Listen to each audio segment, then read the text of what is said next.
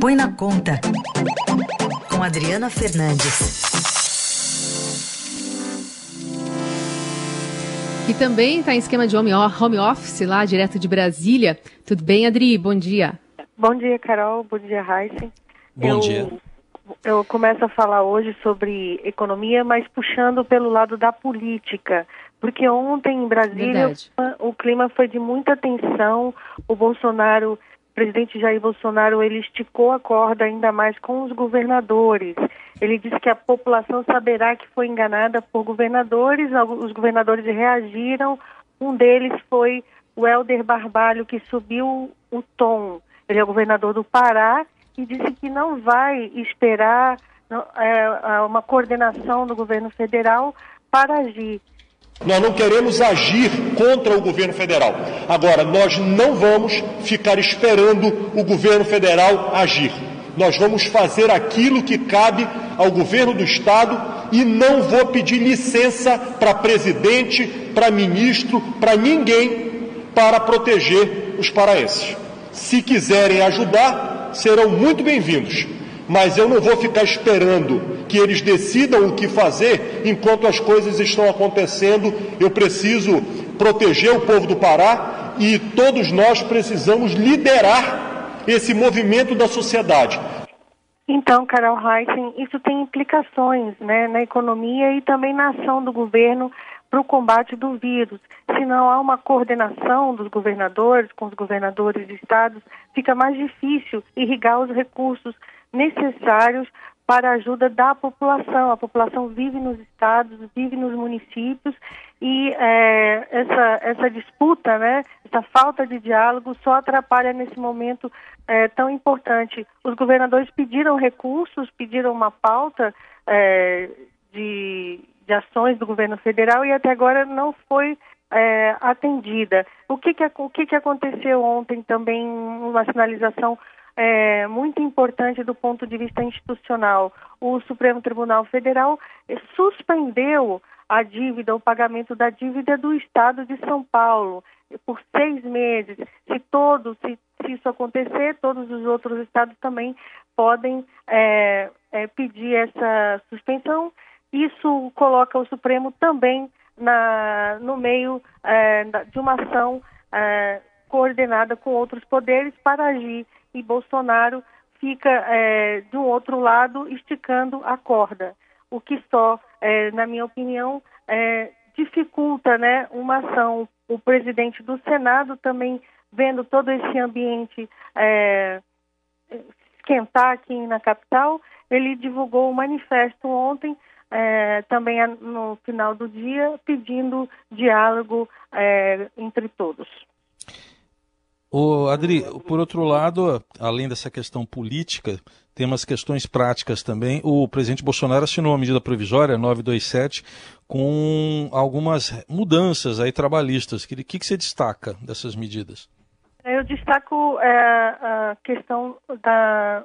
É, é um conjunto de, de medidas, tem antecipação de férias, de feriados, de, de é, pagamento, a suspensão do pagamento do FGTS que dá fogo, mas tem uma medida que não está aí, que é a da corte de jornada de, e salários. Por, o governo não incluiu dentro desse, desse, desse MP e também outras ações que ele, que ele tinha prometido. O que só mostra é que está é, tá, tá demorada essa ação do governo federal, ainda, ainda a gente vê uma dificuldade de ganhar rapidez é, até mesmo nas medidas que eles haviam anunciado. É, no Congresso, é, a avaliação é que vai precisar de muito mais recursos né, é, para auxiliar a população. O, o, o auxílio de 200 reais para os informais ainda não foi regulamentado.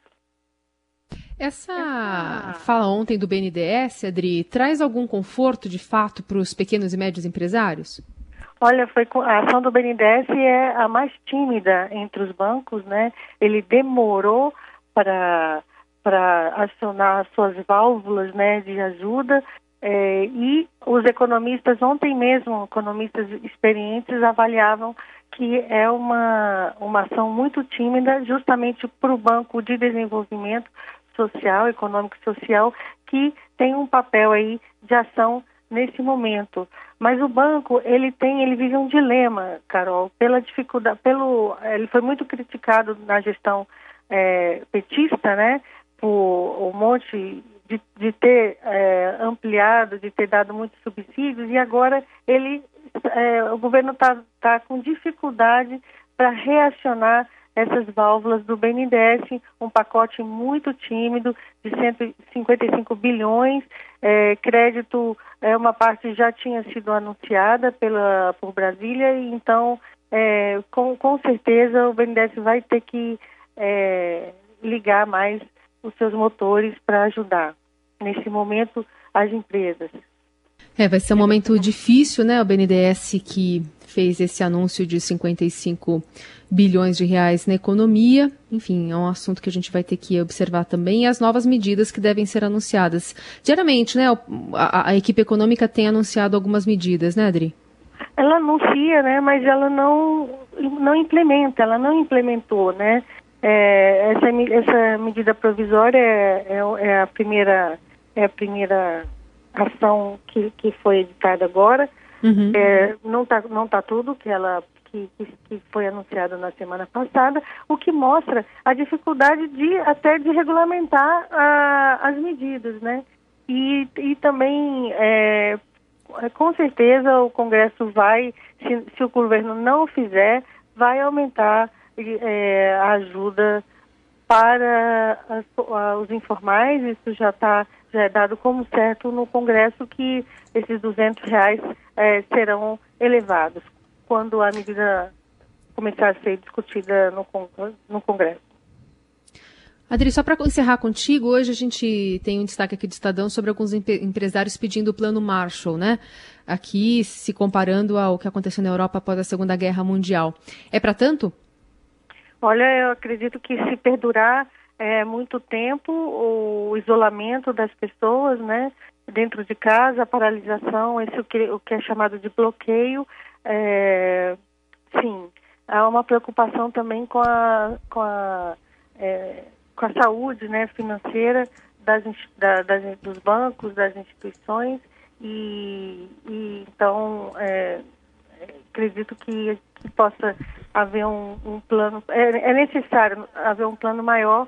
É, uhum. Em Brasília, o, algumas lideranças é, falam que pode chegar até que pode chegar a 500 bilhões de reais aqui aqui no Brasil, as diversas formas de ações. Nós estamos aí no, o governo anunciou um, um conjunto de medidas próximos de é, 184 bilhões de reais, mas nem uhum. é, o que, é, o que nos Estados Unidos estão chamando que é o dinheiro de helicóptero.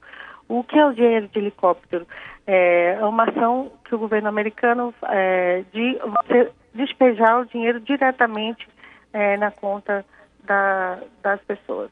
Que Adri, é... só um detalhe. Lógico que as economias são diferentes, né? Algum, tem muita economia maior do que a nossa aí, mas você vê aí lá fora os planos estão na casa do trilhão, né?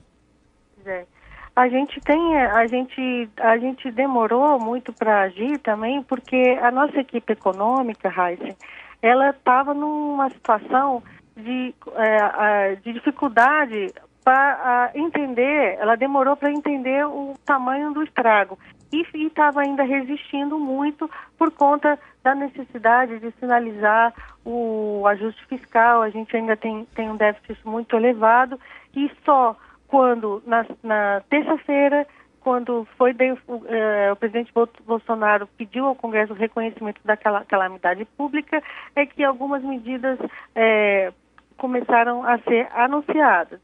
Agora, é, eles têm uma preocupação, o time do ministro Paulo Guedes tem uma preocupação de que a gente não saia da crise, né, é, num caminho de mais, mais agudo de desajustes. É, por isso, é, o, a, o, o, dilema da equipe e a, e a demora para atuar.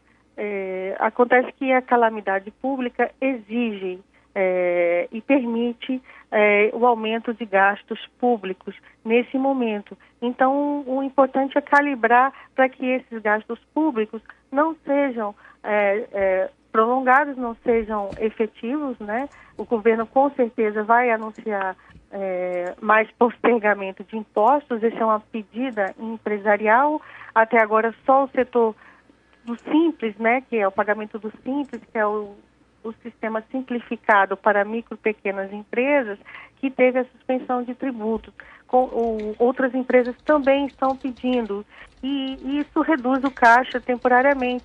Então, a, toda a, a, preocupação da equipe é fazer com que as medidas sejam temporárias, para que, quando a crise passar, a gente tenha condições de é, retomar, é, retomar é, o, o processo de ajuste o que nesse momento, é, nessa situação que estamos vivendo, não é a, a prioridade.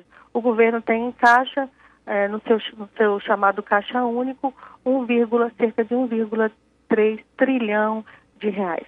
Uhum. Muito bem, Adriana Fernandes conosco aqui no Jornal Dourado, sempre segundas, quartas e sextas, dando esse panorama político-econômico sobre, especialmente, né, a pandemia de coronavírus e os impactos aqui no Brasil. Adri, obrigada, viu? Boa semana.